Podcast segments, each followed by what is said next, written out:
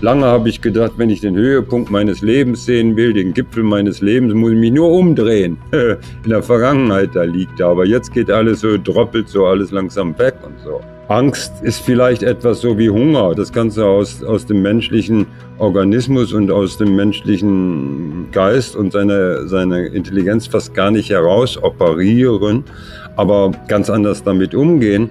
Und vor allen Dingen ohne Angst kein Mut. Mein Optimismus betrifft eigentlich immer die Genialität des Menschen, wenn es hart auf hart kommt. Legendäre Grenzgänger und leidenschaftliche Weltenwanderer nehmen uns mit auf ihre Streifzüge und bieten Einblicke in ferne Orte und faszinierende Kulturen. Mit offenen Augen ins Abenteuer. Das ist der Weltwach-Podcast mit Erik Lorenz.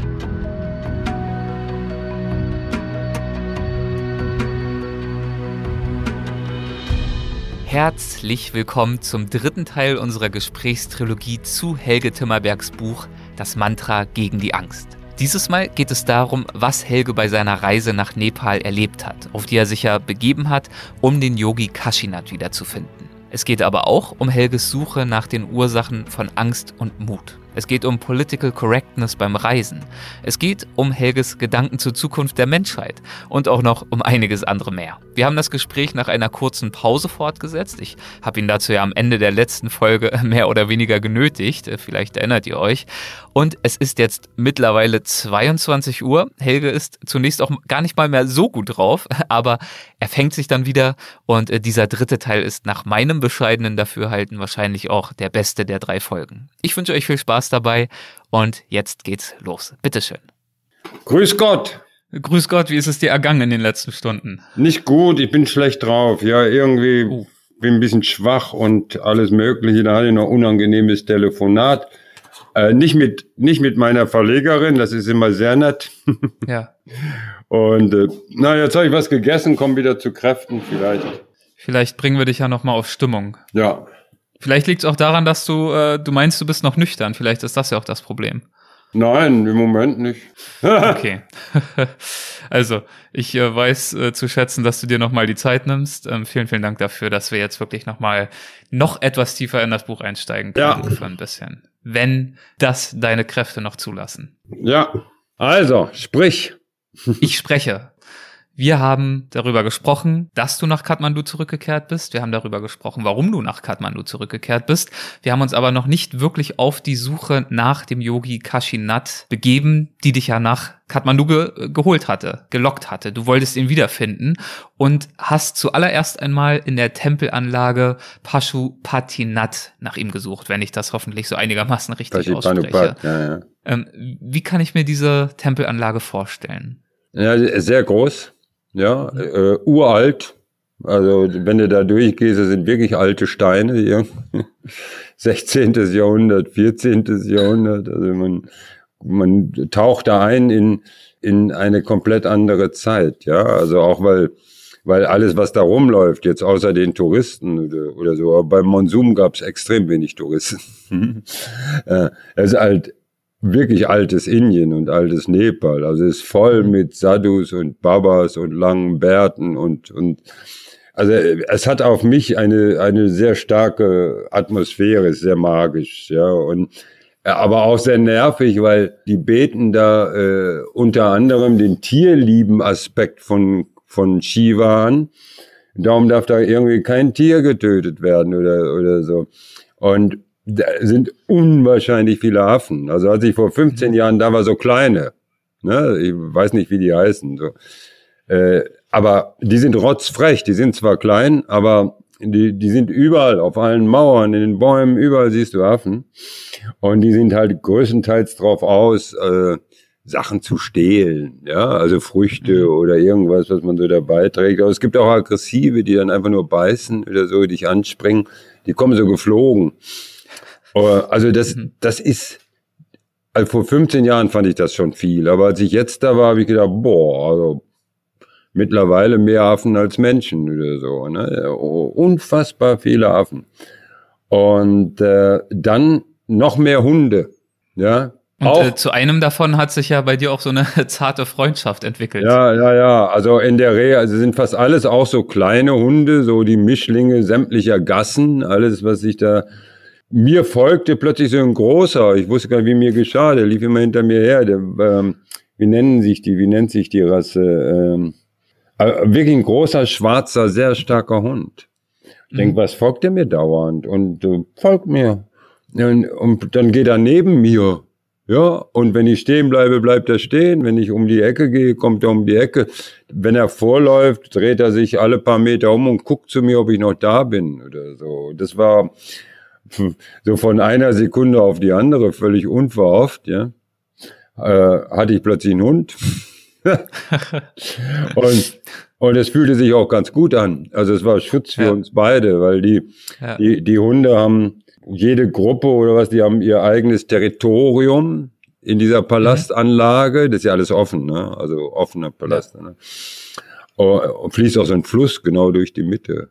Und geht so ein Brückchen rüber zur anderen Seite der Palastanlage. Und äh, wenn sich da ein Hund also in dem Territorium von anderen verirrt, dann kommen zehn Hunde gleich auf den, ein Unias Gekläffe und so. Und äh, der war dadurch geschützt, dass der anscheinend ein Herrchen hatte. Also äh, ja, das haben die akzeptiert. Und ich war geschützt durch das Gefühl, hey, das ist ja eh stärker als die alle, als die anderen alle. Also, also das, das ging, ich weiß es nicht, eine halbe Stunde. Der begleitete mich zu dem Ashram der Goranak Babas. Da musste so hoch, einen Weg hoch, und Treppen und hoch und, so und wieder runter.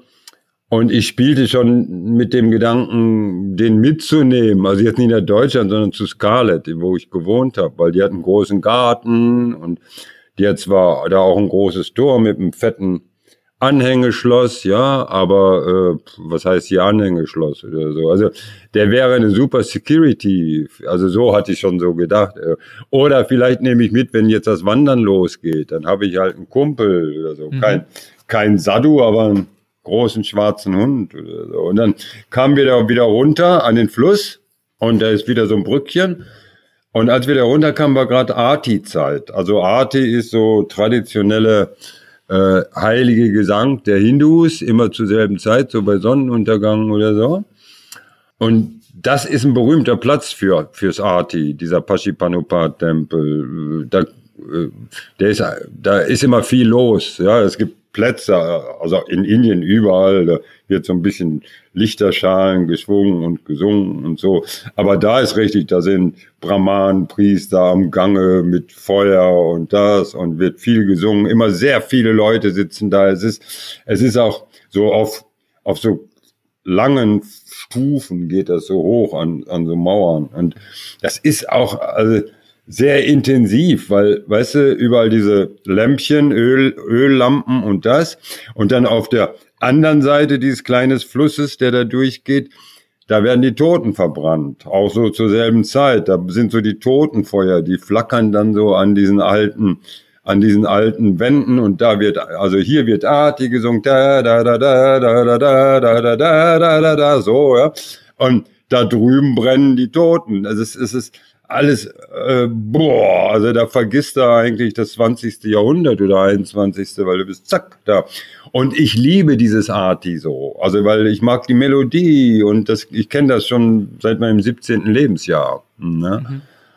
Und dann bleibe ich auch gern stehen. Also das, äh, ich gehe über die Brücke, da standen schon Leute und dann stehe ich da auch und gucke da so rüber und oh, ist das schön. Und bewege mich so ein bisschen, also der Hund legt sich so vor mich hin, so, ich sage, was für ein tolles Gefühl, der Hund legt sich gleich hin. Und ich bewege mich ein bisschen zu der Musik, da steht er plötzlich auf, kommt von hinten und will meine Beine ficken. und ich weiß nicht, vielleicht ist das für Hundebesitzer normal oder so, keine Ahnung, dass sie dann nur sagen, du, du, du. Aber für mich war das, also so mein, mein ganzes romantisches Gefühl, ein Mann, ein Hund oder so, äh, da, äh, weil er so, ja, weil sexuell belästigt wurde ich von dem Hund, ja. Und dann war gleich Schluss. Also dann da so, jetzt nix wie weg. Und der ist mir aber immer gefolgt. Also es ging wieder von vorne los. Oder er ging mal vorne. Inzwischen hat er sich an mich gewöhnt, ging vorne, guckte sich immer mal so um. Und dann sah ich da schon so ein Taxi stehen. Ich glaube sogar die Tür war auf oder was weiß ich nicht mehr. Und der Hund geht so an dem Taxi vorbei, ich steige ein. und aus war's mit, mit meinem, mit meinem Hundebesitzertum, ja. Ist dir der Abschied dann doch irgendwie schwer gefallen? Oder na, Tür na, zu na, oder so? Also das, das, das mit dem, mit dem, mit der Sexattacke, das habe ich dem, das habe ich dem irgendwie übel genommen. Das fand ich, das fand ich rüpelig. Und, und dann war auch diese ganze romantische Vorstellung, ich, also entweder da in den Garten oder dann reise ich mit dem durch den Himalaya. Mhm. Das brach, das brach mit, mit so einem Unhold wollte ich auch nicht. Also es war dann, war dann, also, äh, schnell vorbei mit der Freundschaft, ne? Ja, der, man muss ja sagen, nur noch mal zur Erinnerung, ganz am Anfang unseres Gespräches hatten wir drüber gesprochen, Hunde gehörten ja ursprünglich zu einer deiner Urängste, Ja, ja, neben. Polizei und Lesern und allen möglichen Sachen. Auch die Hunde, die, die Kampfhunde von Berlin. Weil- und ähm, deine, ja bitte? Weil mich mal als Kind ein, so ein großer Wolfshund, Schäferhund, Wolfshund, so hat mich mal gebissen als Kind. Und Ja. seitdem war ich so, fand ich Pudel immer super, aber alles darüber äh, hatte ich Angst vor. Und, Hm. und das hatte ich mir durch das Mantra ziemlich abgewöhnt. Ne? Also Ja, und deine Begleiterin hat dann auch äh, kommentiert, im Buch zitierst du sie mit den treffenden Worten, dein Mantra hat wirklich Kraft. Früher wollten dich die Hunde beißen, jetzt wollen sie dich ficken. ja, ja, genau. Ja, die, die Scarlett ist ja auch sehr, sehr lustig irgendwie. Ja. Ne? Und der war dann auch nicht mehr da. Ich war dann ja öfters immer wieder im Pashipanupa-Tempel und so. Der war dann auch nicht mehr zu sehen und ich war eigentlich eher froh. Er kam ja, Ja. auch so, Gebrochenes Herz. der gehörte da irgendwie nicht hin. Also, weil Mhm. alle anderen Hunde waren komplette Mischlinge, so kleine. Und der war relativ reinrassig. Da könnte, wie heißen diese Vögel? äh, Ich weiß es nicht. das sind starke Hunde. Steht hier im Buch, eine Mischung aus das und das. Äh, sind sehr starke Hunde auch. Auch also Mhm. wenn die nicht gut gut äh, äh, erzogen sind, auch gefährliche Hunde. Aber jetzt nicht irgendwie Rottweiler oder sowas. Rottweiler. Ah, Rottweiler. dann. Und der passte da eigentlich nicht hin. Also ich hatte, ich hatte dann so den Eindruck vielleicht, der hat da mal sein Herrchen verloren. Weißt du, Mhm. mit, einem- mit einem Tourist oder Touristen haben selten jetzt, äh, aber vielleicht einer, der in Kathmandu wohnte, einen Rottweiler hatte, dass er den da irgendwie verloren hatte oder er wurde absichtlich allein gelassen. Ich weiß es nicht. Ne? Also das war nicht der, Ja. der klassische Tempelhund. Ja? Okay, aber du warst natürlich ursprünglich zu diesem Tempel nicht aufgebrochen, um mit Hunden oder gar Affen Freundschaft zu schließen, sondern ja, um dich auf die Spuren zu begeben von Kashinath. Ja, ja, ja. Inwiefern hat dich äh, dieser Tempelbesuch denn diesbezüglich vorangebracht? Was? Inwiefern hat dich diesbezüglich denn der Tempelbesuch äh, vorangebracht? Ach so, ja, also, weil da hatte ich Kaschinat ja mal kennengelernt und, und es ist auch, auch so, wenn, wenn Sadhus in der Stadt sind, also wenn die viel gewandert sind und sind dann in Kathmandu, dann sind die auch meist da. Das ist eigentlich der Hangout. Ne? Hm. Und äh, da, das war so eine, weil ich wollte immer mit Übersetzerin, also Übersetzer oder Übersetzerin, weil ich weiß noch, Kaschinat hat nur Hindi gesprochen. Damals vor 15 Jahren hatte ich auch einen Übersetzer. Und äh, da hatte ich über Scarlett eine Nepalnesin, nee, eine Tibeta, Ti- Tibeterin war das, aber die in Kathmandu. Und die sprach sehr gut Englisch, die war sehr intelligent und die war sehr glücklich, als ich fragte, ob sie für mich übersetzen will für 50 Rupien am Tag. Nee, 50 Dollar am Tag. Mhm. Und das, da war die sehr happy. Aber die konnte erst zwei Tage später oder so. Also ich bin erstmal so ohne sie zum Schnuppern und ne. Und dann kam wieder der Monsum dazwischen, es regnete zu viel, bis wir dann endlich loskamen, sind glaube ich drei Tage vergangen. Und dann habe ich ihr das auch alles genauestens erklärt, was ich will. Ich hatte ein Foto dabei von Kaschinat vor 15 Jahren und äh, warum ich den suche. Ich habe das alles so erklärt mit dem Mantra und so. Und habe ihr auch gesagt, dass ich nicht unbedingt damit rechne, also ich rechne eher damit, dass er nicht da ist, aber womit ich rechne ist, oder zumindest rechnen kann, dass man irgendeinen Sadhu da findet, der vielleicht sagen kann, da und da ist einer, der mehr weiß, oder also dass man so anfängt, auf die Suche zu gehen. Und ja, also ich muss dazu sagen, nicht jedes Buch hat eine Pointe, ja. Äh, man kann sich schon glücklich schätzen, wenn, wenn ein Buch eine gute Pointe hat. Und das Tolle an diesem Buch ist, es hat zwei Pointen. Ja, es hat eine, eine Doppelpointe sozusagen, ein Mhm. Doppelschuss.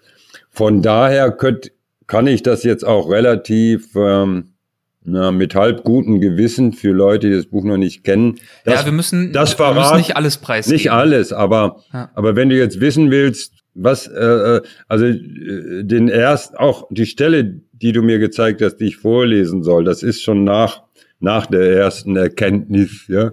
Das die könnten wir vielleicht erzählen. Du meinst wahrscheinlich äh, den alten Baba, der dir in einem Tempel erzählt hat, was es ja, mit deinem Mantra also, eigentlich genau auf sich hat? Also ich kam da an mit mit der Übersetzerin und äh, Nima hieß die, mit Nima. Mhm. Und dann standen da an diesem Ashram, da sind mehrere, also verschiedene Ashrams von verschiedenen Orden. Ne? Und mhm. äh, die Goranaks, das ist eigentlich der größte und bekannteste Yogi-Sadhu-Orden. Die hatten da auch einen ziemlich großen Ashram. Also ein Haus, zweistöckig, ja, einstöckig, also ja, zweistöckig und mit Vor Vorhof und so und Terrasse, Bäumchen. Da standen, wenn ich mich jetzt richtig erinnere, ein alter Baba saß da und, und drei jüngere Babas standen daneben oder sowas. Und, und ich sagte niemand noch, also hier zeig Ihnen mal das Foto, ob Sie den kennen. Ist ja schon ziemlich alt, das Foto. Und Asien ist ja auch so, dass die Leute nicht unbedingt äh, so jung bleiben wie wir oder so. Da, äh, die, ne, also es kann sein, dass man auf dem Foto vielleicht noch so heute gar nicht mehr so erkennt. Also, dann sagt denen, das war der Einzige, der kein Haschisch rauchte. Weil alle Babas rauchen Haschisch. Und vielleicht erinnern sie sich daran, also wenn sie vom Foto. Ja. ja, und dann ist sie und hat gesprochen und die drei Jungen, die schüttelten gleich mit dem Kopf so. Und der Alte irgendwie nickte. Oh, und dann hat sie mit ihm gesprochen. Und dann hat er aber gesagt, ja, der ist aber schon, also vor langer Zeit, also mehr als zehn Jahren nach Indien verschwunden, war, ist nie wieder aufgetaucht und keine Ahnung, wer irgendwas wissen könnte, so kann man nicht weiter. Aber äh, dann wollte er wissen, warum ich ihn suche und dann haben ihm das erklärt. Der hat mir mal ein super Goranak-Mantra gegen die Angst gegeben. Und das hat enorm gut gewirkt bei all diesen verschiedenen Ängsten, die ich im Buch auch beschreibe. Die waren immer halt in einer Sekundenschnelle vorbei. Und äh, jetzt würde ich gern mal wissen, ich wollte Ihnen eigentlich, eigentlich Dankeschön sagen und würde gern mal wissen, ob ich das im Buch einfach so verwursten kann und vorstellen kann. Und dann sagt er, was war das denn für ein Mantra? Und ich sag, okay, ich schreibe es ihm auf. Ne? Und er liest das und ist so komplett irritiert ja, und sagt, äh, es ist kein Mantra gegen die Angst. Und ich sage, äh, wogegen ist denn das Mantra? Er sagt, das ist überhaupt kein Mantra. Das ist einfach so eine Grußformel für unseren Gott äh, Ganesha, den Elefantengott. Ne? Mhm. Das sagen hier alle, sobald in Ganesha-Tempel gehst, murmeln die. Das ist jetzt aber kein Mantra, das ist so. Ne? Und ich war da doch erstmal wie paralysiert, also ziemlich geschockt, weil was, wie, was, jetzt ich, also ich hatte damit gerechnet, dass ich Kashinat nicht finde, aber dass das Mantra kein Mantra ist, damit hatte ich überhaupt nicht gerechnet. Und habe ihn auch gefragt, ja, äh, habt ihr denn ein echtes, wirklich ein echtes Mantra gegen die Angst? Ja klar, haben wir auch. Ne? Willst du mir das denn verraten? Na klar. Und dann hat er mir das aufgeschrieben und auch gesagt. Und dann ging ich mit dem echten Goranak Baba Mantra weg aber war erstmal, also die nächsten Stunden und auch die nächsten Tage, äh, ich wollte vom Mantra gar nichts mehr wissen. Ja, weil mir, mir, mir wurde, mir war dann ja auch im selben Moment klar, ey, das hat ja, das war das falsche Mantra, aber super gewirkt.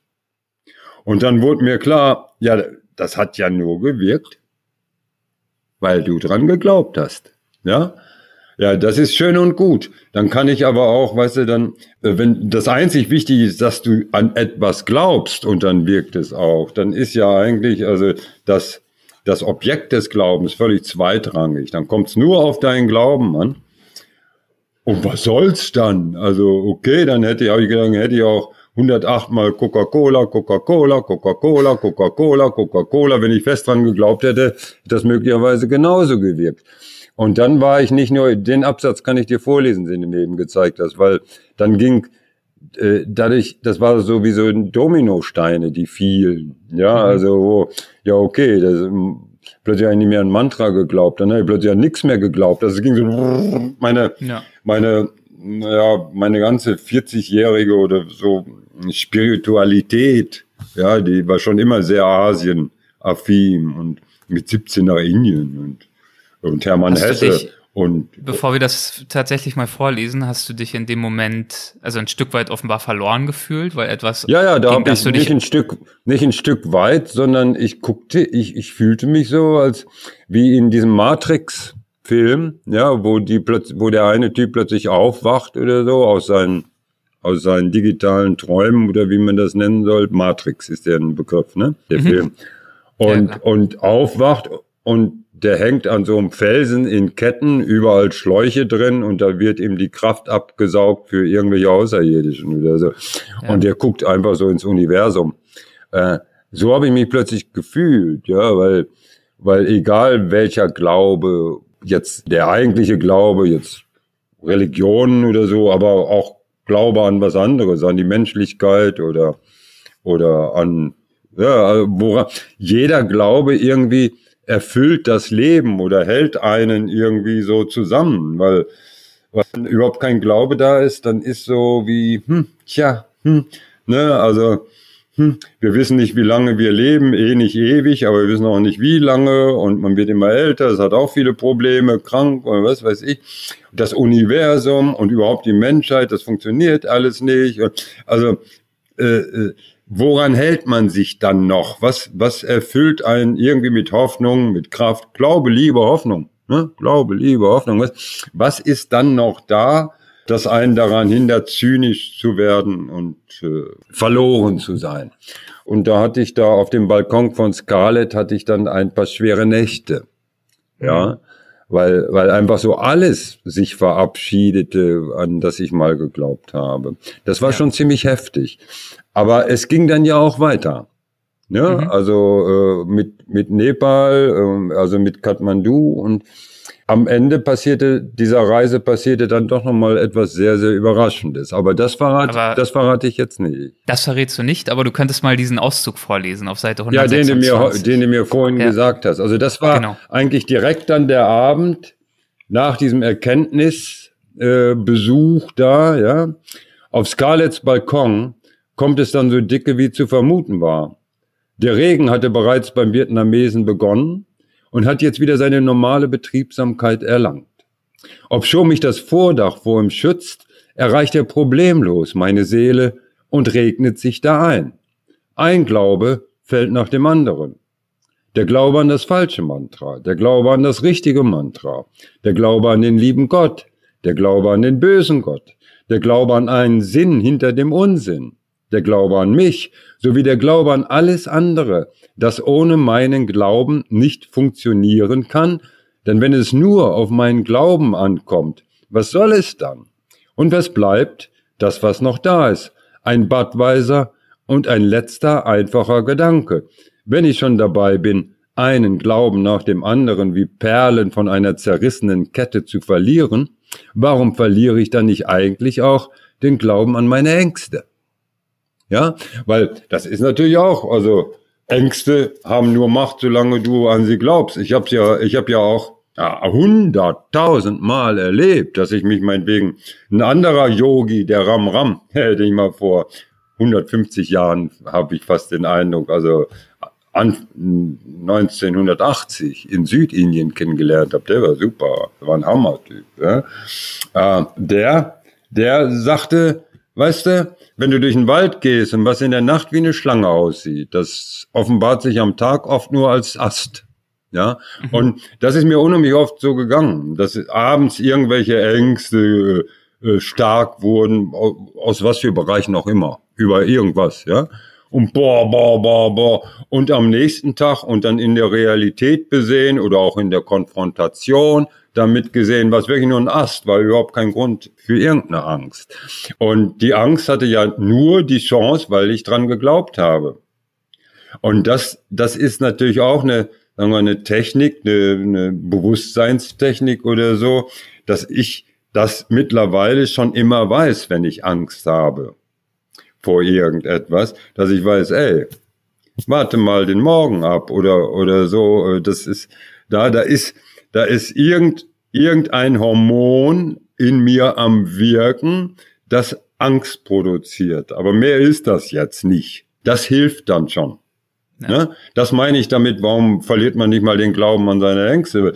Weil an die glaube ich, an die Ängste glaube ich immer sehr, sehr stark, sonst würden sie mich nicht so beschäftigen. Ja, so. Ne? Ja, okay, also Kashinat hatte dir damals, so hat sich also herausgestellt, nicht ein Mantra gegen die Angst überreicht, sondern eigentlich so eine generische Grußformel und das hast du jetzt rausgefunden. Ja, so wie äh, Grüß Gott oder so. Hast du dich von ihm verraten gefühlt? Hä? Hast du dich von ihm verraten gefühlt? Hintergangen gefühlt? Na, verraten. Ja, im ersten Moment sehr stark. Also im ersten Moment habe ich gedacht, der hat mir so ein Fake-Mantra. Was war das denn jetzt eigentlich? Ich hatte ja. allerdings auch halt sehr starke Erlebnisse mit Kashinat, die jetzt mit dem Mantra nichts zu tun hatten, auf unserer Wanderschaft. Also die wirklich sehr, sehr stark waren. Und die haben mich dann noch so, da war ich dann immer, was soll ich denn jetzt denken? Ja, was habe ich denn da erlebt und dann mit dem Mantra erlebt und, und, und dann ja auch immer, dieses Mantra hat ja wahnsinnig gut funktioniert in dieses Fake-Mantra. In, in sehr wichtigen Situationen, wo, wo äh, Weichen gestellt wurden für die Zukunft. Wir haben vorhin drüber gesprochen, über die ersten Talkshows oder so. Wenn das Mantra dann nicht so gut funktioniert hätte und ich hätte da irgendwie verkrampft und so gesessen, ja, dann wäre ich in gar keine Talkshow nie mehr eingeladen worden oder so etwas. Aber es hat funktioniert, ich war super drauf. Bums, dann geht das immer weiter. Bei den Lesungen ja auch. Lesungen waren für mich ja auch neu. Und, und als Schreiber war ich ja vorher, wie die meisten Schreiber auch, du, man ist sehr introvertiert, sitzt da immer, okay, du beobachtest und dann nachher lässt es einer beim Schreiben raus. Aber als ich das erste Mal irgendwie also, äh, zu einer Lesung und da sitzen 100 Leute, also beim zweiten Mal waren es schon 150 oder so. Was wollen die von mir? Äh, wie, ja, also äh, äh, man nennt das dann Lampenfieber vielleicht und dann beim ersten Mal und ist es sehr stark. Und da habe ich natürlich auch vorher immer, bevor ich auf die Bühne ging, habe ich das Fake-Mantra gemurmelt wie ein Bescheuerter und bumm, was weg und zack, zack, zack.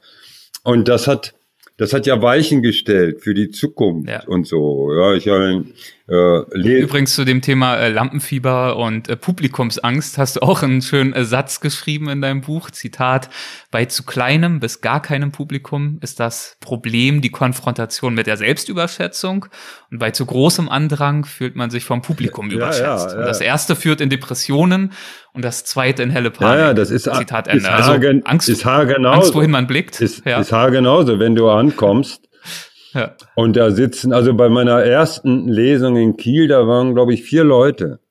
Und, und der Buchhändler hat dann seine Angestellten dazu verdonnert, dass die sich da noch daneben setzen. Da waren sieben oder acht oder so. Und, okay. und das war Tiger fressen keine Yogis. Und äh, mit dem Buch Tiger fressen keine Yogis. Und, und das mögen viele Leute sehr. Also es wird geliebt, dieses Buch. Ich lieb's auch. Und, und aber dann dann, dann denkst du, oh, du hast dich wirklich überschätzt. Also da sitzen vier Vögel, die an dir und deinen Büchern Interesse haben.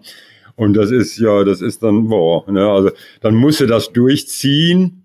Eine Stunde, anderthalb Stunden musst du durchziehen. Und der Schweiß tropft dir so von der Stirn, ist alles so furchtbar peinlich. Weil du sitzt vorne mit Mikrofon, auch meistens ein bisschen erhoben ja, und unter dir sitzen vier Leute. Man könnte auch in einer, man könnte auch in einer Kneipe sitzen oder so. Ne? Aber da hatte ich dann glücklicherweise, also da hatte ich so die Nase voll, aber war gleich, war so eine kleine Tour, die allererste. Gleich der nächste Tag war dann in Münster und da waren irgendwie 150 Leute oder fast 200. Da war ich dann beruhigt. Also da bist du dann deprimiert, gehst auch deprimiert nach Hause. Ich meine, sie trösten dich alle, der Buchhändler, ach nein, das ist so, wir hatten hier schon Superstars, da waren nur zwei Leute und so, das ist mal so, mal so, das müssen sie nicht ja.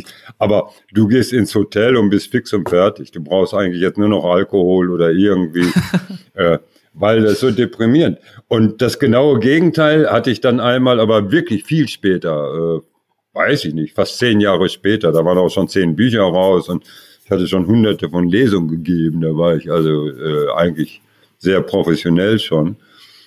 Und äh, ja, da komme ich zum Veranstalter, also vorne, wir treffen uns vor dem Veranstaltungsort und man fragt dann so, na, wie viel sind denn, nee, er sagt, er sagt, äh, die Bude ist rammelvoll.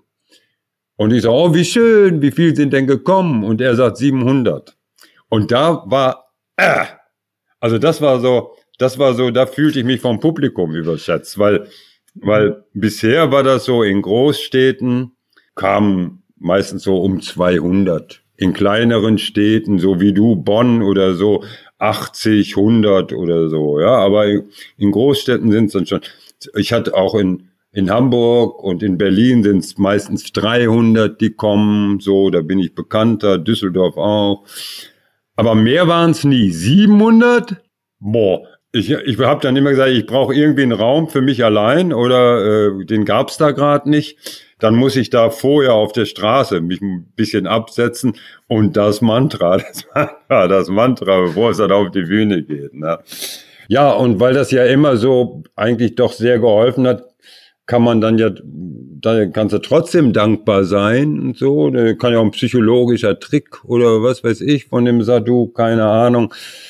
Aber was ich da eben gelesen habe, den, den Absatz, der stimmte ziemlich. Es brach so erstmal alles ein. Und vor allem diese beiden äh, Fakten zusammenzubringen. Ne? Also zum einen, dass er dich irgendwie schon betrogen hatte, wenn man es wertend formulieren möchte, zumindest ausgetrickst hatte. Zum anderen, dass du aber diese sehr, sehr starken Erfahrungen ja auch mit ihm hattest und auch an ihn als Person ja wirklich geglaubt ja, hast. Ja, als Person, weißt du, es gibt ja so, also das, das stärkste Momentum mit, mit ihm war, der hat mir mal, da habe ich mir einen Kopf gestoßen und an, in so einer kleinen Hütte oben an, an so einem Balken.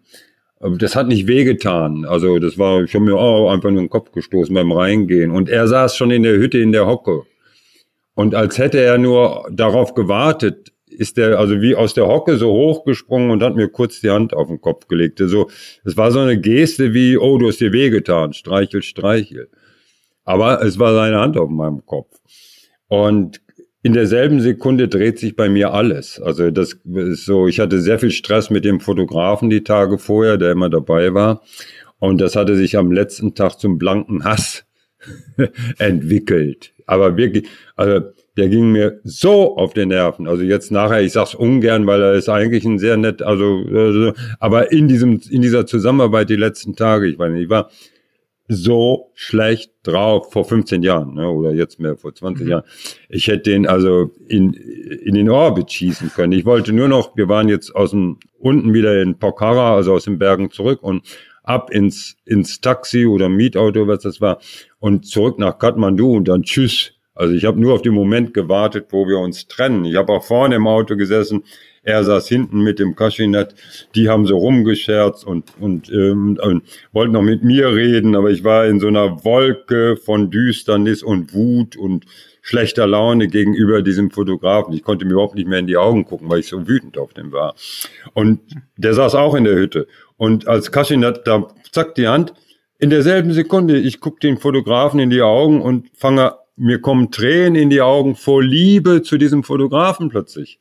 Liebe, ja. Und, und, und der guckt mich auch an, der Fotograf, und kann es erst gar nicht begreifen, wie ich ihn jetzt plötzlich, also mit überlaufender Liebe und geht ihm dann plötzlich genauso. Und äh, wir waren da bei so einem Händler für Ohrringe, für die Goanaks. Wir wollten mal Kaschinat einschenken aus, äh, aus Nashorn. Das war erste Wahl, Na Ringer aus, aus Nashorn. Ja. Nashorn klingt jetzt aber nicht so. er, hat, na, er hatte Silber und das ist eine zweite Wahl. Also die besten für die Kaschinat sowie ein Mercedes-Ring, also ein Ring, äh, war Nashorn. Okay, und wie, und wie, kommt, wie wird dieses Nashorn geerntet? Es gibt, wie, es gibt, es gibt in Nepal gibt's Nashörner. Unten im Süden, im Dschungelbereich. Okay. Aber die werden dann hoffentlich nicht gewildert dafür extra. Du, es, das hat jetzt nichts mit Tierschutz und Tier, das ist auch bei den Sadhus und äh, nicht das große Thema, also Nashorn zu okay. schützen oder so. Das ist bei denen nicht, aber bei dir vielleicht. Aber gut, ähm, ja. Ich mische da mich nicht ein. Wenn das sein größter Wunsch ist, also so ein Ring aus Nashorn für sein Ohr zu bekommen, dann kriegt er das. Also das ist mir, da kam ich jetzt nicht auf den Gedanken, oh äh, nee. Äh, äh, da muss man auch die Sitten und Gebräuche fremder Länder akzeptieren, ja, und nicht mit, mit niedersächsischen Öko- und Tierschutzverständnis auf so einen, auf so einen nepalesischen Sadhu zutreten. Das hat keinen Sinn. Das macht keinen Sinn, ja. Äh, da gibt's andere Sachen, um die man sich kümmern muss. Also, wäre nie auf den Gedanken gekommen zu sagen, Kashinat, Nashörner stehen unter unter Naturschutz, ne, ist ja ein Tierschutz oder so. Das ist, das ist darf, aber das ist illegal. Also illegal, illegal an und für sich interessiert mich sowieso etwas weniger. Also ist auch egal. Also jedenfalls der Nashornhändler, der war auch mal ein Goranak Baba, hat sich da wohl auch sehr wohl gefühlt, aber der hatte das Keuschheitsgebot der Goranaks nicht ernst genommen. Der hatte zwölf Kinder und da haben sie den dann endlich aus dem Orden weggejagt, weil der keusch, die, die Babas äh, haben keinen Sex. Mhm. Aber äh, um die Nähe zu ihnen zu halten, hat er halt die Ringe aus Nashorn für die besorgt und verkauft. Und das war der schmutzigste Mensch, den ich je gesehen habe. Und seine Kinder, seine zwölf, waren die schmutzigsten Kinder, die ich je gesehen habe. Und diese Hütte war die schmutzigste Hütte, die ich je gesehen habe. Aber nachdem Kaschin hat mir die Hand auf den habe ich das alles ohne Ende geliebt. Alles, alles. Meinen Fotografen, die schmutzigen Kinder, den, den schmutzigen Nashornhändler. Und dann kriegte ich sogar mit, oh, ich fange an wieder, mich, mich selbst habe ich plötzlich auch geliebt. Mein Leben. Und ich habe dir ja gesagt, vorher war so eine schwierige Phase, 50 Jahre mhm. und alles, boah, ich habe das Beste hinter mir, Kuba, diese zwei Jahre in Kuba. Lange habe ich gedacht, wenn ich den Höhepunkt meines Lebens sehen will, den Gipfel meines Lebens, muss ich mich nur umdrehen. In der Vergangenheit, da liegt er. Aber jetzt geht alles so, droppelt so alles langsam weg und so. Völlig die, im selben, also der legt die Hand auf den Stirn und es war alles weg. Alles. Und wir, dann fuhren wir weiter nach Kathmandu. Und mein, mein Empfinden beim Fahren, bei der Reise, äh, ich saß jetzt auch hinten mit, mit meinem Fotografen Arm in Arm ne? mit denen, mhm. den ich drei Tage lang hätte erstechen, erschlagen, verbrennen und erschießen gleichzeitig können. Arm in Arm, ja, Liebe. Und aber das Reisegefühl war auch, ich wusste jetzt, was ist denn das für ein geiles Reisegefühl? Und dann fiel mir ein, ja, das war genau das Reisegefühl, wie du mit 17 zum ersten Mal über Land nach Indien. Das war so, die ganze Welt ist offen, eine Schatztruhe mhm. von von Erfahrung und Begegnungen boah, war das, ich war, ich fühlte mich wie neu geboren. Und das nur durch dieses zack, kurzfristige Handauflegen. Und ich kannte das, weil das ist mir schon mal passiert mit dem Ram Ram in Südindien, der mit dem Ast. Ja, was in der Nacht wie eine Schlange aussieht, er weiß sie am mhm. Tag oft als Ast. Weil der hat zum Abschied mir damals auch kurz die Hand aufgelegt. Und ich habe mich etwa so drei Tage lang wie auf LSD gefühlt. Also wir fuhren dann mit dem Bus eine Straße, die ging in Serpentin, das war auf dem Berg in Serpentin, den Berg runter in, in Karnataka, Südindien. Und ich hatte das Gefühl, mit jeder Serpentinschleife werde ich higher. Ja, mhm. aber das eigentliche wichtige Empfinden war so, dass damals ich hatte eine viermonatige Indienreise geplant, habe ich auch gemacht, vier Monate. War mit dem Fahrrad 1000 Kilometer und so. Und wenn mich einer fragte, irgendwo an irgendeiner Stelle dieser Reise, was hast du noch vor? Dann habe ich gesagt, ja, bom, jetzt nach Südindien, dann auf die andere Seite, dann äh, nach Kalkutta und von Kalkutta dann zack ab äh, in Himalaya und vom Himalaya äh, kommt auch dann auch auf die auf die ähm, Jahreszeiten an, dann runter nach Rajasthan und und so weiter. Also immer weiter, immer weiter, immer weiter. Und so war auch das Hauptgefühl bis dahin, bis der Ram Ram mit der Hand kam.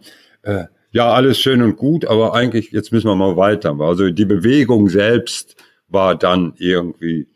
Und als der mir die Hand und ich saß da im Bus, da war das halt. Ich bin angekommen. Das war so wie, ich muss keinen Schritt weiter.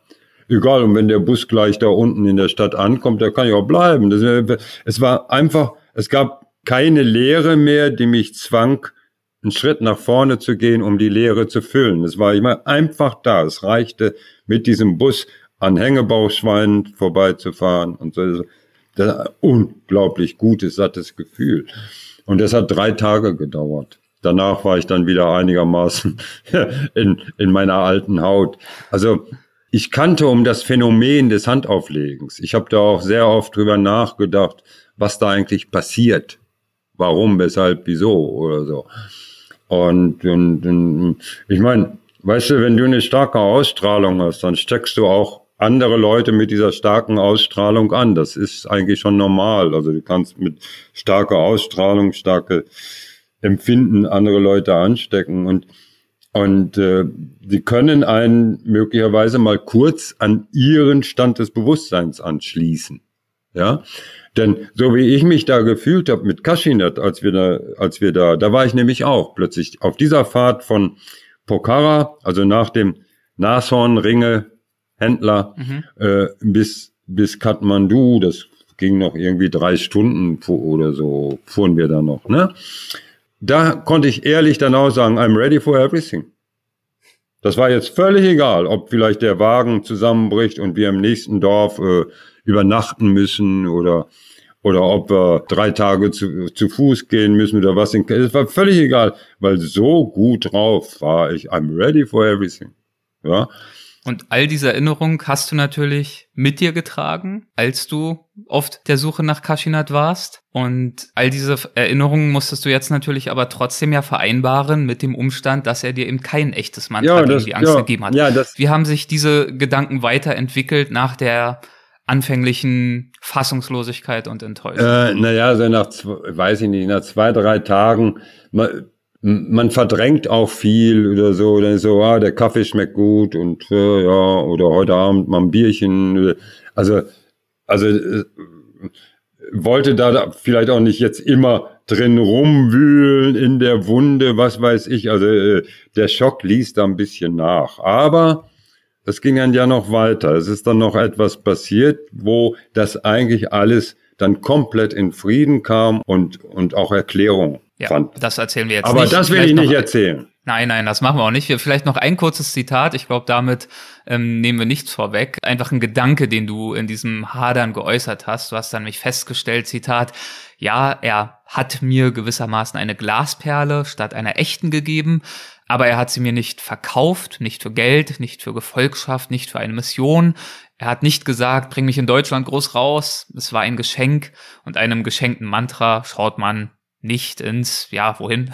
ins neurologische Schwingungsfeld. Ja, ja. Denn das ist ja, ja klar, jede Angst beginnt im Gehirn und erst dann wandert sie in die Hose. Zitat Ende. Also du hast dir sozusagen vergegenwärtigt, trotz dieser kleinen Trickserei hatte er ja offenbar nichts Schlimmes im Schilde geführt, sondern er wollte dir helfen, er hat dir geholfen und damit ist es dann vielleicht auch einfach okay an ja, dieser Stelle. Ich meine, wenn, wenn dir ein Arzt ein Placebo gibt und du gesund bist, dann hat er dir geholfen. Also, ja, genau. ist, da bist du dann ja auch nicht sauer auf den Arzt. Du freust dich, oh, ja. ich bin gesund. Ne? Aber das Buch, also die Erfahrung ging noch darüber weit hinaus. Ne? Also ja, ja. Das, was ich sagen. Genau, aber, das, also aber deswegen betone ich auch gerne nochmal in deinem Namen, wir sprechen hier über einiges schon, aber das Buch zu lesen lohnt auf jeden Fall, weil da gibt's nochmal ganz andere Dimensionen, die wir hier jetzt komplett ausklammern um das einfach äh, so lesenswert zu machen, wie es auch ist, wenn man es dann wirklich das erste Mal zu sich nimmt, diese Geschichte und sie genießt und miterleben kann. Ja. Ja, Helge, es gibt, ach, man könnte noch so viel besprechen auch, aber das, das lasse ich jetzt alles mal weg. Hier Zohan zum Beispiel, den du getroffen hast, da hast du ja dann auch noch ein neues Mantra ausprobiert, das Mantra für Mut. Ähm, auch wunderbare Szenen, die du da beschreibst. Aber ähm, ich möchte wirklich unseren Hörerinnen und Hörern äh, nicht zu viel vorwegnehmen, ähm, die das noch lesen werden. Was mich interessieren würde aus heutiger Sicht, da du nun in St. Gallen sitzt ja. und wir dieses Gespräch führen, gibt es denn heute noch Ängste, die dich umtreiben? Oh, natürlich. Also, also ich habe äh, ich habe völlig aufgegeben die Vorstellung, dass ohne Ängste zu leben. Äh, irgendwie ist ein Angstapparat in mir, der auf alles Mögliche anspringt. Ich gehe nur anders mit denen um oder oder mhm. auch auch jetzt nicht von dem Tag an ging ich plötzlich anders mit Ängsten um oder so, sondern das, das ist eine Sache, die, die ständig sich weiterentwickelt. Also es, es ist also A, das Durchschauen der Ängste, warum hast du da jetzt Angst? Ne? Und äh, B, das, das Wissen, was in der Nacht wie eine Schlange aussieht, ist am Tag oft nur ein Ast. Also so, das ist so, Angst ist vielleicht etwas so wie Hunger. Das kannst du, das kannst du aus, aus dem menschlichen Organismus und aus dem menschlichen Geist und seiner, seiner Intelligenz fast gar nicht heraus operieren, aber ganz anders damit umgehen. Und vor allen Dingen ohne Angst kein Mut. Mhm. Na? Also Leute, die einfach so Draufgänger sind, weil die einfach keine Angst haben, die sind meistens eher verrückt. Also solche Leute habe ich auch und die führen dich immer ziemlich schnell in die Scheiße mit ihren Verrücktheiten. Ja. Und Mut kannst du nur entwickeln, wenn du Angst hast. Und das kann man vielleicht sagen. Es kam noch ein Mantra. Das, was der mir gegeben hat, es kam noch ein, dies, das, das echte Mantra gegen die Angst. Das habe ich dann ja auch noch ausprobiert. Das kann man durchaus sagen. Ist ja immer noch nicht die Pointe, der Schluss des Buches. Mhm. Ähm, das habe ich dann auch ausprobiert in einem Moment, wo ich plötzlich äh, mit sehr viel Angst in Kathmandu zu tun hatte. Und das funktionierte auch plötzlich. Ich sage auch, weil das alte, das Fake, äh, aber es funktionierte ganz anders. Die Angst war, nicht, es war, war nicht so wie bei diesem Erlebnis mit dem Fake-Mantra, dass die einfach plötzlich zack weg war, als wäre nichts gewesen, als als papp weg oder so, sondern bei dem anderen, da blieb schon die Angst, aber in der Mitte der Angst kam Mut. Mhm. Und äh, ein sehr eigen, für mich ein tolles Gefühl. Also, boah, ja, okay, das ist gefährlich oder dies und das kann, aber da ist, ja, du hast Angst, aber ey, da kommt Mut in der Mitte der Angst. Mhm. Und sich auf diesen Mut zu berufen oder so und den auch immer wieder, ne, also es reicht nicht einmal mutig zu sein, du musst immer wieder, ja, die, das Leben ist immer neu, es kommen immer neue Anforderungen oder Probleme oder so. Und äh, auch in St. Gallen oft, dann gucke ich so auf alles, was so anliegt in meinem Universum und und äh, da habe ich erstmal vor allen Dingen Sachen Zahnarzt und so, aber hier, ja, ja, und plötzlich kommt dieser Mut. Das ist ganz was anderes. Und äh, das war, das habe ich eigentlich dann aus aus dieser Reise aus Kathmandu mitgenommen. Ne? Das hat mir dann das war dann ziemlich wertvoll. Ne? Ja. Und das Buch ja auch. Also beim, beim Schreiben des Buches habe ich. Äh Für die Hörerinnen und Hörer übrigens, die dich nicht sehen, sondern die Audioversion hören, ähm, du äh, ziehst immer mal an einer Zigarette, das sei nur gesagt. Äh, du bist noch nicht mitten beim Kiffen, hast du ja vorhin angekündigt, ja. aber momentan bist du noch äh, ganz äh, harmlos unterwegs. Ja, das Buch, da ist, ist so ein Link drin, weil ich habe das auch aufgenommen. Also musikalisch mit einem Freund, das Mantra. Das Mantra meinst du, ja. ja. Mhm. Und äh, das gibt, haben wir auch auf YouTube stehen. Also es gibt zwei Versionen davon. Das, das, äh, das Buch in der, in der Erstauflage ist die Urversion, also ohne groß dran zu arbeiten. Das ist ein bisschen schlichter. Und in der Zweitauflage kommt dann das auch, was auf YouTube kannst du machen. Mantra gegen die Angst, mein Name, Bums. Äh, ja. Das ist super geworden. Und, ja. und das habe ich praktisch in Dauerschleife laufen lassen, während ich das Buch schrieb. Und das geht mir jetzt noch so, dass bevor ich anfange zu arbeiten, höre ich einmal kurz da hinein, also lasse es einmal durchlaufen und das ist immer dasselbe. Bam! Also ich muss nur hören. Bam, Mut. Zum Schreiben brauchst du viel Mut. Mhm. Ja, das ist wirklich, also ich schreibe ja nun seit 50 Jahren und es hört nicht auf, dass du, dass du dafür Mut brauchst was du so sagen willst, zu sagen hast, ob du es so sagen kannst, wie du dir das vorstellst, ob das weitergeht, ob die Sätze weitergehen, ob es in den Fluss kommst, kommt nicht nur darauf an, dass du das sagst, was du sagen willst, sondern wie du es sagst. Kommst du in eine gewisse Trance hinein, dass die Sätze von selber kommen, in, ein, in einen Atem. Also das beste Beispiel für mich ist immer der erste Satz in, in diesem Buch. Ja, das ist auch gleich der Titel. Äh, jenseits von Afrika. Der erste Satz. Ich hatte eine Farm in Afrika. Ja, da ist dieser ganze, da ist das ganze Roman ist da in dem ersten Satz, die ganze Stimmung.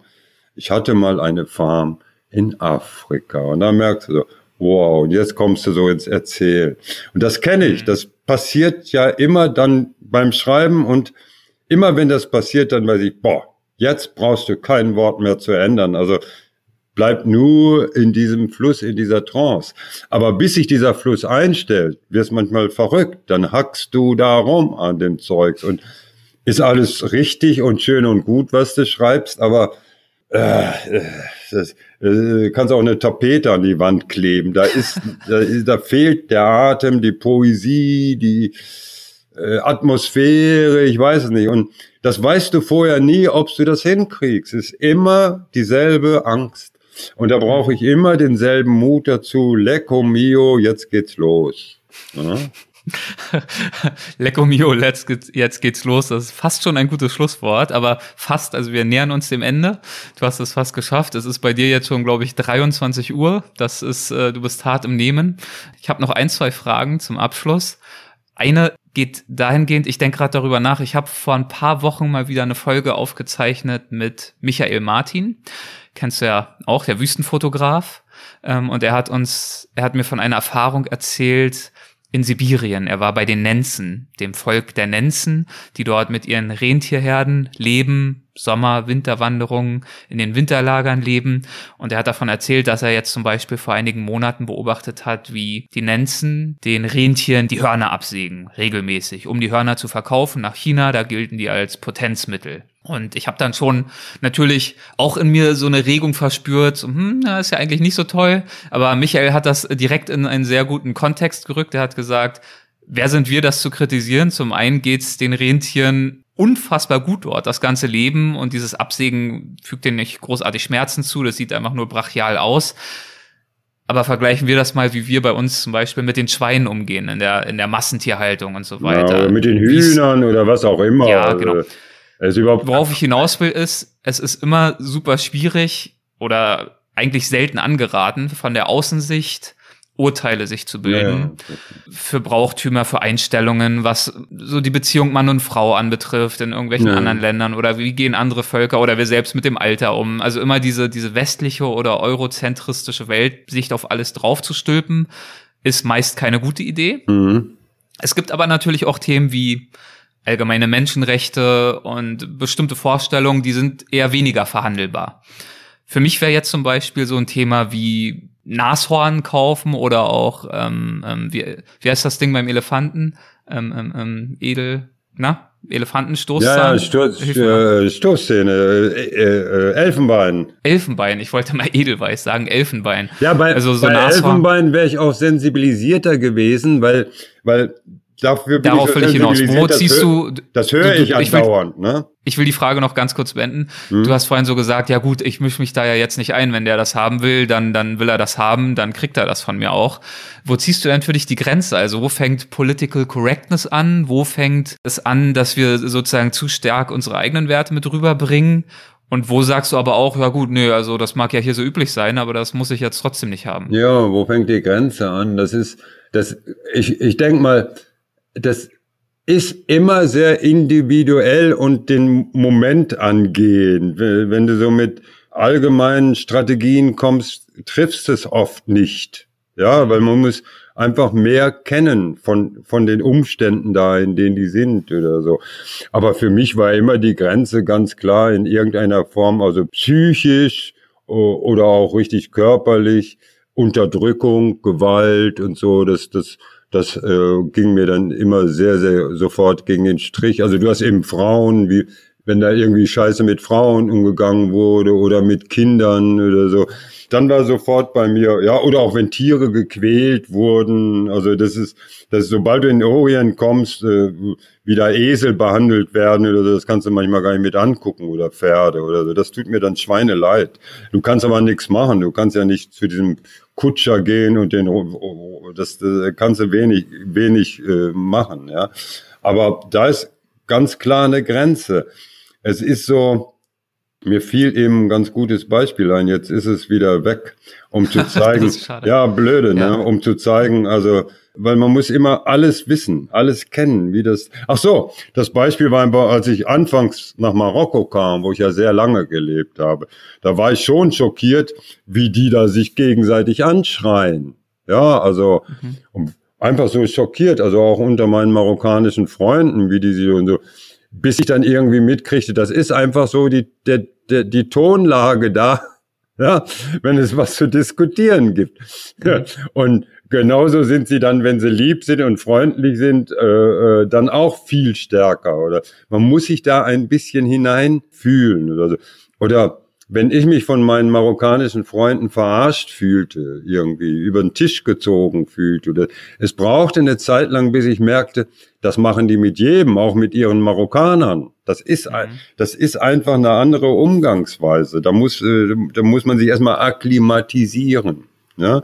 Also unser, unser westliches Bild, was ja jetzt also vom politisch korrekt in der Neuzeit extrem, wenn du mit politisch korrekt reist, hast du nur schlechte Zeiten. Also da in dem Buch habe ich es auch beschrieben bei den bei den Goranak-Babas, als ich da mit den Babas stand, da kam plötzlich so ein anderer Baba mit zwei Amerikanerinnen, junge Amerikanerinnen, zwei Frauen. Und äh, wollte den wollte den den Ashram zeigen, ging da so rein mit denen, die so hinterher. Und nach ganz kurzer Zeit kam die extrem empört da wieder rausgelaufen. Also die waren tierisch sauer und und der Baba lief noch hinter ihnen her, der war ein gut englisch sprechender Typ und so, das war auch mehr so ein Touristenbaba, ne? Aber mhm. der lief noch hinterher und, und sagte, oh, Missverständnis, kulturelles und so. Und dann habe ich mir schon gedacht, was da gelaufen ist. Und das hat er mir später auch bestätigt. Die sind auf Nagas gestoßen. Nagas heißen die Anfänger-Yogis. Also du willst in dem Orden aufgenommen werden. Und da gibt es Prüfungen. Und eine der Prüfungen ist das erste Jahr komplett oder sogar zwei Jahre, das weiß ich nicht mehr, aber ein Jahr mindestens ständig nackt zu sein. Die sind dann nur mit Asche eingerieben. Ja, und da kamen diese beiden politisch korrekten MeToo-generativen Generationen Amerikanerinnen in diesen Ashram und standen da plötzlich vor nackten Schwänzen. Da sind die, sind die ausgeflippt. Ja, das war für die, also sexuelle Belästigung oder so die, die hatten jetzt keine Ahnung von den Baba-Riten. Ne? Das ist so. Und, mhm. und das ist dann so, ja, damit müssen die dann erstmal umgehen. Die müssen sich ein bisschen mehr erkundigen, die müssen ein bisschen mehr erfahren oder gleich dicht machen, ja. Die hatten das Gefühl, ja, da sind Ex, Ex wie heißt es, Ex, Ex, Exhibitionisten, die, Exhibition, ja, Exhibitionisten, ja, die nur so. darauf gewartet haben, dass da zwei Amerikaner rein reinkamen oder so. Oder? Und, hm. und das ist, äh, ja, das ist die kulturelle Toleranz, die man so entwickeln muss unterwegs. Die ist extrem wichtig.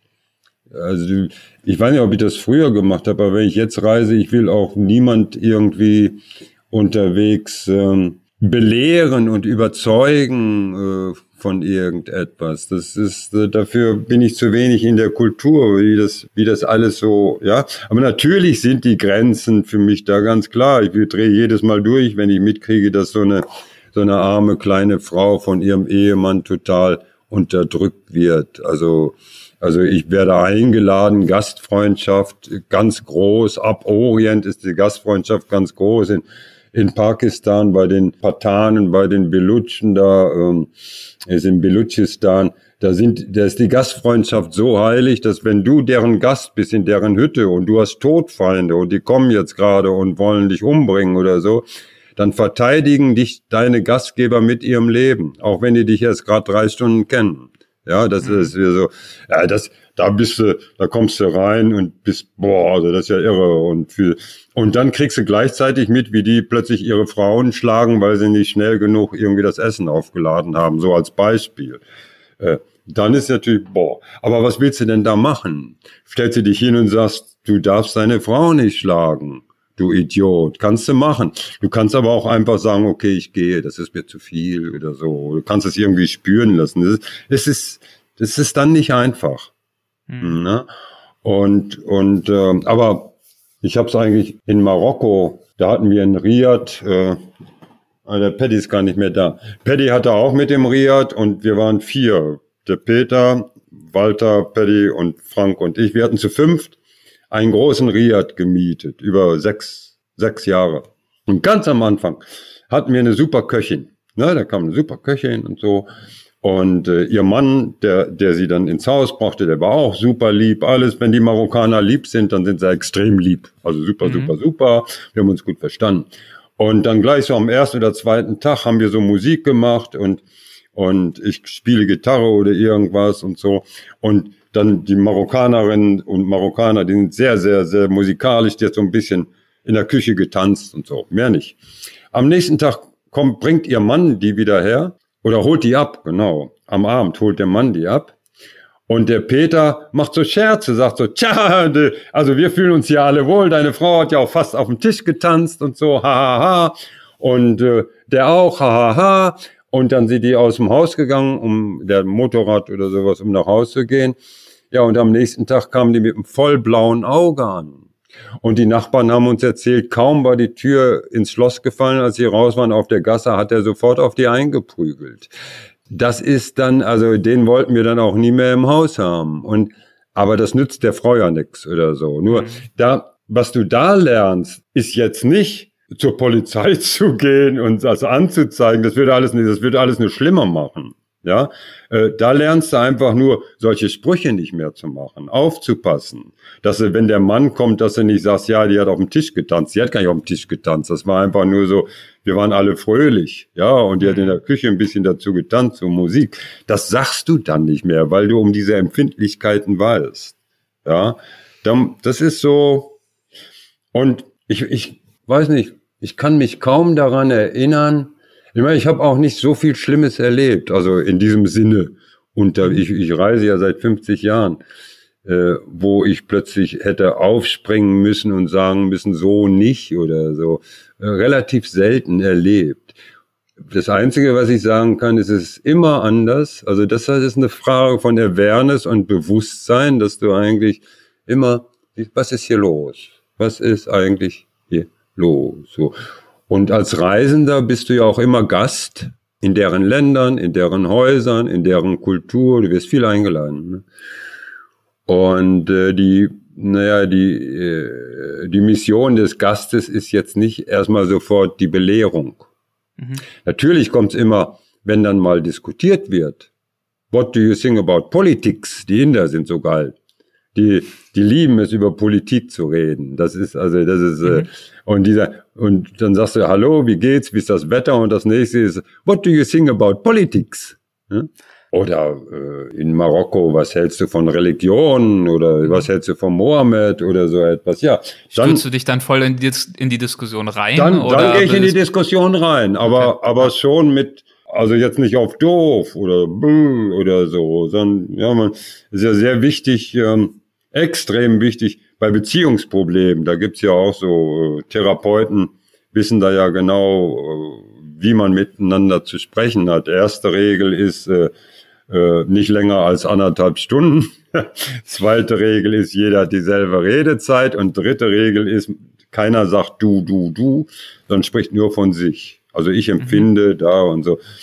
Und das ist eigentlich das Wichtige für mich, dass ich da jetzt nicht mit Theorien komme und Weltanschauungen, sondern also mir geht es dann so und so, wenn ich dieses und jenes sehe oder so. Und auch mehr in Fragestellungen operieren dann. Was, ähm, ich, ich war noch als 17-Jähriger, ich war so oft schockiert, bist du irgendwo in Persien oder so und der Busfahrer sagt German, super, Hitler, super. Ja, dann stehst du da und sagst, nee, Hitler nicht super. Klar habe ich das gesagt. Aber äh, jetzt musst du dem erstmal Geschichtsunterricht geben. Aber so lange dauert die Busfahrt gar nicht oder die Möglichkeit, mhm. mit dem zu reden. Das hat mich natürlich immer schockiert. Die haben ja keine. Ahnung. Ich habe dann immer nur gesagt, du unter Hitler, was glaubst du, wie es dir gegangen wäre? Ja, ne?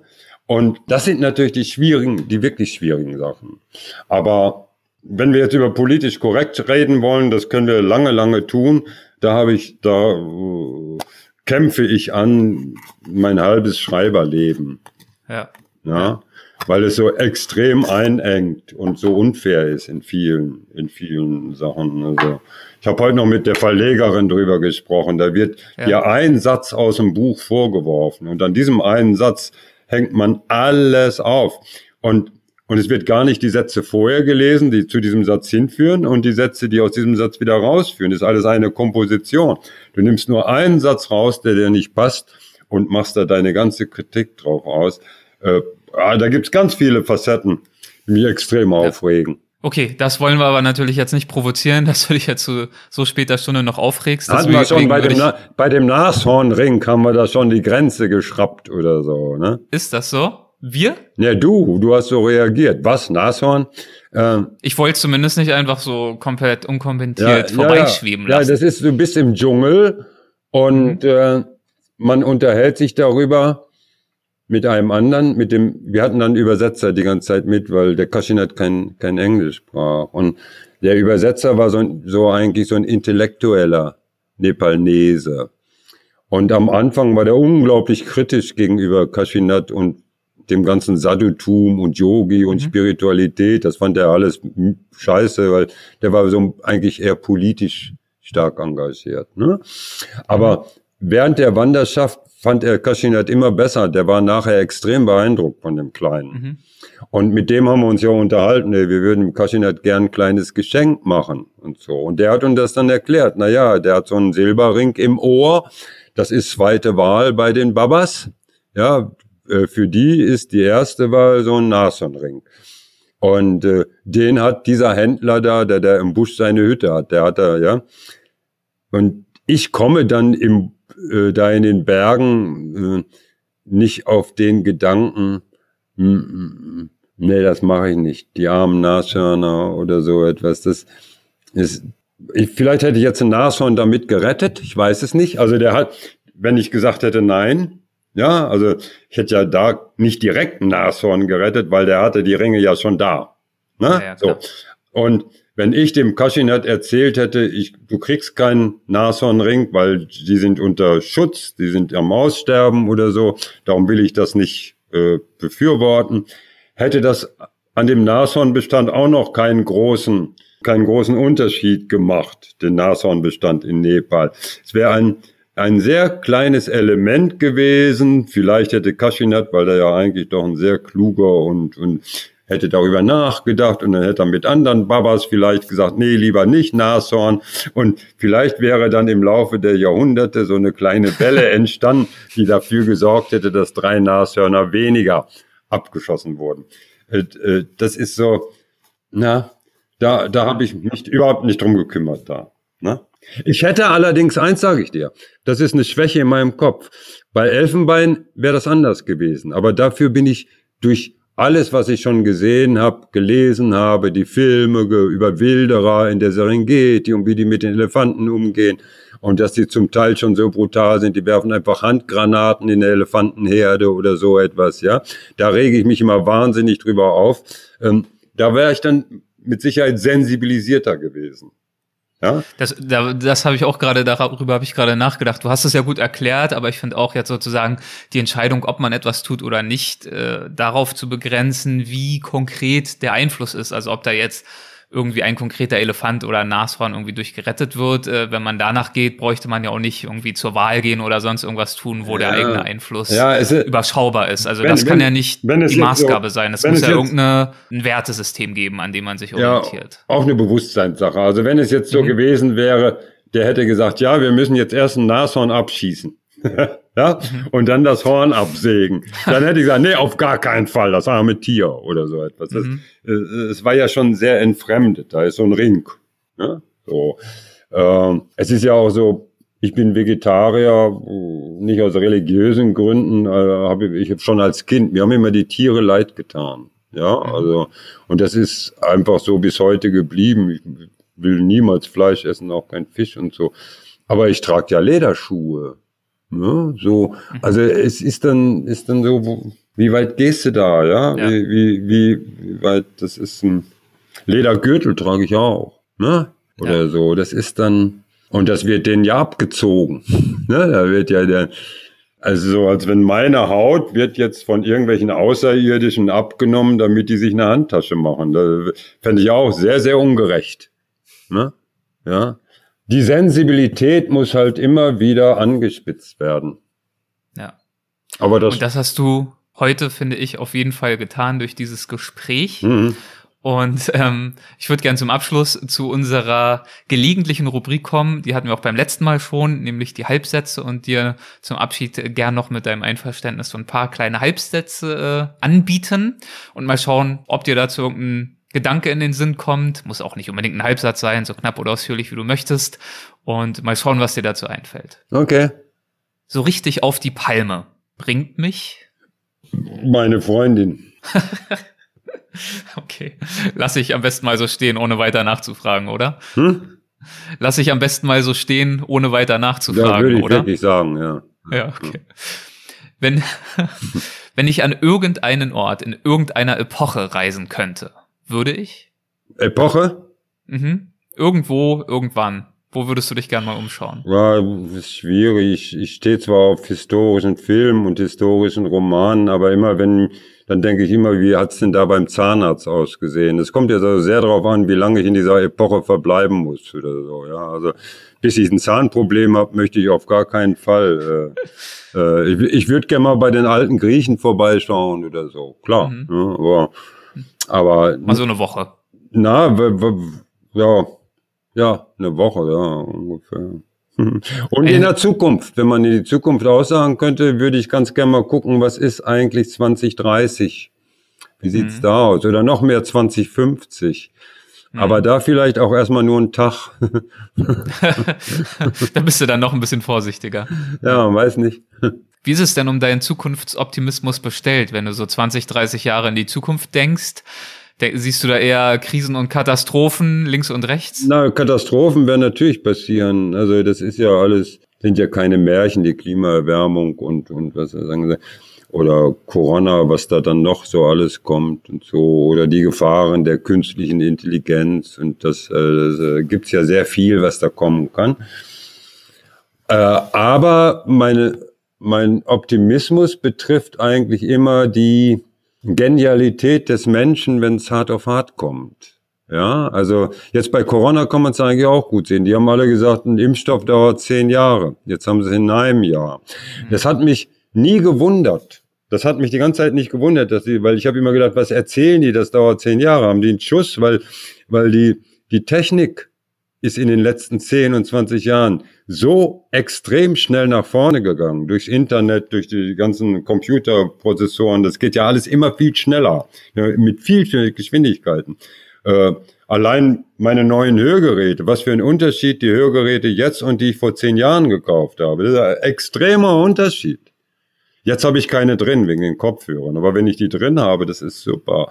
Und dass ich die per per Bluetooth kann ich die direkt, sind die direkt mit meinem Handy verbunden. Telefongespräche, da höre ich die andere Stimme direkt in, äh, ich konnte jahrelang eigentlich nicht mehr telefonieren, weil ich am Telefon muss die Hörgeräte rausnehmen, die, äh, die alten und so. Äh, das war furchtbar.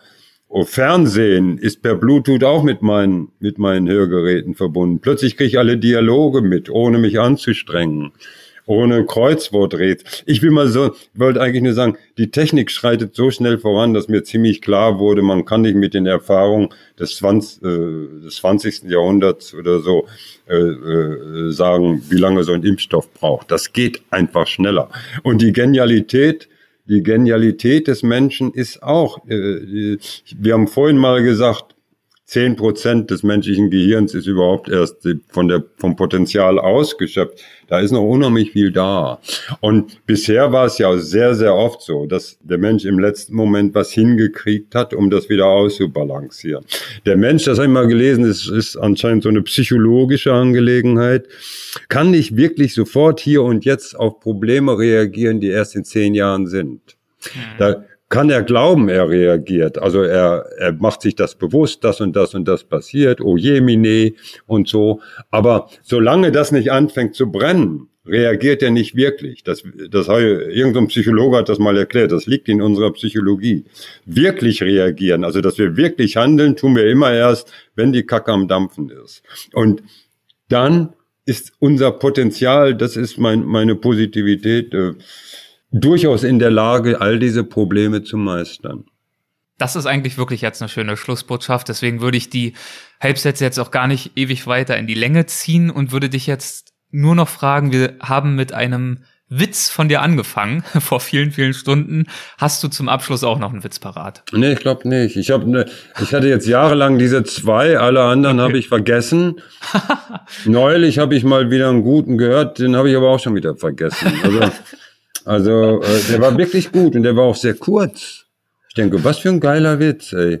Aber völlig weg. Ich habe nur diese zwei, die sind so eingebrannt. Okay, finde ich als Ende auch okay. So, der Witz ist weg Und Helge, ich hoffe, wie geht's dir jetzt? So, du hast vorhin gesagt, äh, am Anfang äh, unseres letzten Gesprächs jetzt hier, als wir uns nochmal getroffen haben, äh, du hast schlechte Laune. Ist es äh, jetzt noch schlechter geworden in der letzten Stunde oder ja, geht's jetzt Ja, ja, das, unser Gespräch hat mich jetzt gerade ganz gut draufgebracht. Und, gut. und ich habe auch äh, gut gegessen eben gerade, habe mir Spaghetti gekocht und so. okay. Und äh, jetzt bin ich eigentlich ganz gut dabei. Schön dann danke ich dir wirklich herzlich für deine Energie heute. Das waren etliche Stunden, ich will sie gar nicht zusammenzählen. Wir haben lange gesprochen, ja, sehe ich auch gerade. Ja. Ich danke dir dafür, dass du dir die Zeit dafür genommen hast. Vielen, vielen Dank. Gerne, gerne. Alles klar, Erik. Machst du Cut, ne? ja, ich äh, mache Cut, genau. Ich habe jetzt Cut gemacht. Wir haben es geschafft. Helge hat es geschafft. Ihr habt es geschafft. Es äh, war ja ein ziemlich langes Gespräch. Ich hoffe, es hat euch unterhalten und lege euch hiermit auch gern nochmal Helges Buch ans Herz, das ja den Anlass für unser Gespräch bildete, aber noch viel mehr bereithält, als wir jetzt hier besprochen haben. Das Mantra gegen die Angst. Wenn euch die Helge Timmerberg Trilogie gefallen hat und ihr unsere Show unterstützen möchtet, dann würde ich mich freuen, wenn ihr, so ihr noch nicht Mitglied seid, eine Mitgliedschaft im Weltwach Supporters Club erwägt und dadurch helft, weitere Gespräche wie dieses hier zu führen. Zum Dank gibt es dann für euch je nach Unterstützerpaket regelmäßig Bonus-Episoden und auch den ein oder anderen weiteren Goodie. Und lasst weiterhin auch gern über die Podcast-App eurer Wahl hören, wie euch unsere Show gefällt. Lieben Dank fürs Zuhören und für eure Unterstützung und bis zum nächsten Mal, euer Erik.